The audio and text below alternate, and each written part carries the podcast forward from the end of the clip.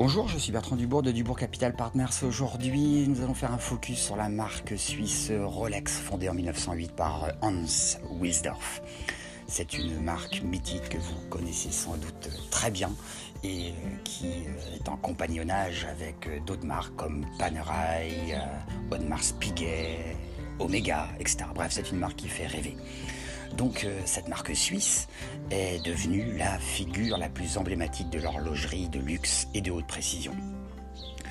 Au départ, Rolex, c'est d'abord une collaboration entre Hans Wilsdorf et Alfred Davis, qui est son beau-frère. Tous deux sont installés à Londres en 1905 et créent cette fameuse montre de poche. Wilsdorf, qui est toujours un précurseur, cherche sans cesse à améliorer la qualité de ses produits. En 1906, Wilsdorf et Davis déposent un premier brevet sur le bracelet extensible dont sont équipées la majorité de leurs montres. Un peu plus tard, Rolex est né et remplacera Wilsdorf Davis progressivement. Sur la dénomination de Rolex, il y a beaucoup de débats. Certains pensent que c'est un mot qui est une contraction entre horlogerie extrême et horlogerie exquise. D'autres pensent que c'est tout simplement pour la facilité de prononciation que ce mot a été choisi. Bref, le mystère est entier, tout comme la firme l'est encore. En 1910, Rolex va commencer à faire certifier euh, tous ses brevets, d'abord euh, en Suisse, puis en Angleterre, euh, puis de retour en Suisse, les taxes devenant trop importantes au Royaume-Uni. La précision dès lors n'est plus un problème. Rolex va s'attaquer à l'étanchéité. Elle va donc inventer le modèle Oyster. Pour promouvoir ce modèle et prouver son efficacité, les vitrines des bijouteries seront équipées d'aquariums dans lesquels baignent encore des montres. Plus loin, en 1927, la nageuse britannique Mercedes Glates va traverser la Manche avec une Oyster au poignet. La marque va surfer avec l'exploit et le monde sportif. En 1931, Rolex se distingue une fois de plus en créant le rotor. Cette nouvelle innovation va permettre à Rolex de créer le premier remontage automatique. Le rotor est un demi-cercle de métal entraîné par les mouvements de poignet et qui permet de remonter la montre automatiquement.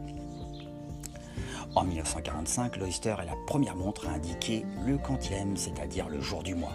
En 1953, quelle belle date, c'est le modèle Oyster perpétuel submarinaire qui peut se vanter de résister à une profondeur de plus de 100 mètres.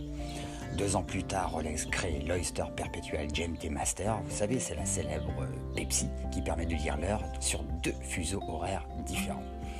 Un peu plus tard, en 59, Rolex sponsorisera les 24 heures de Daytona et fera son entrée remarquée dans le monde automobile. En 1960, Jacques Picard atteindra les 10 910 mètres dans la fosse des Mariannes avec une montre, la Rolex Deep Special, attachée à son engin sous-marin.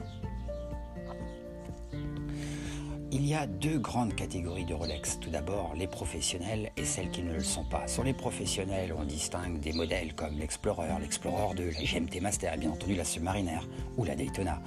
Et sur les non professionnels, vous pourrez trouver les modèles Air King, Perpetuel et Datejust. Rolex va donc, comme je l'avais dit un petit peu en avant, euh, se distinguer avec le sponsoring sportif. Euh, on peut voir souvent Tiger Woods, euh, Roger Federer, Jean-Claude Killy ou encore Eric Clapton dans le monde de la musique arborant des Rolex à leur poignet. De plus, Rolex sponsorise de nombreuses manifestations, comme les 24 heures du Mans, le festival de musique classique de Verbier ou le tournoi de tennis de Wimbledon. N'oublions pas le monde du cinéma qui n'est pas épargné par la prestigieuse Mars, marque. Pardon.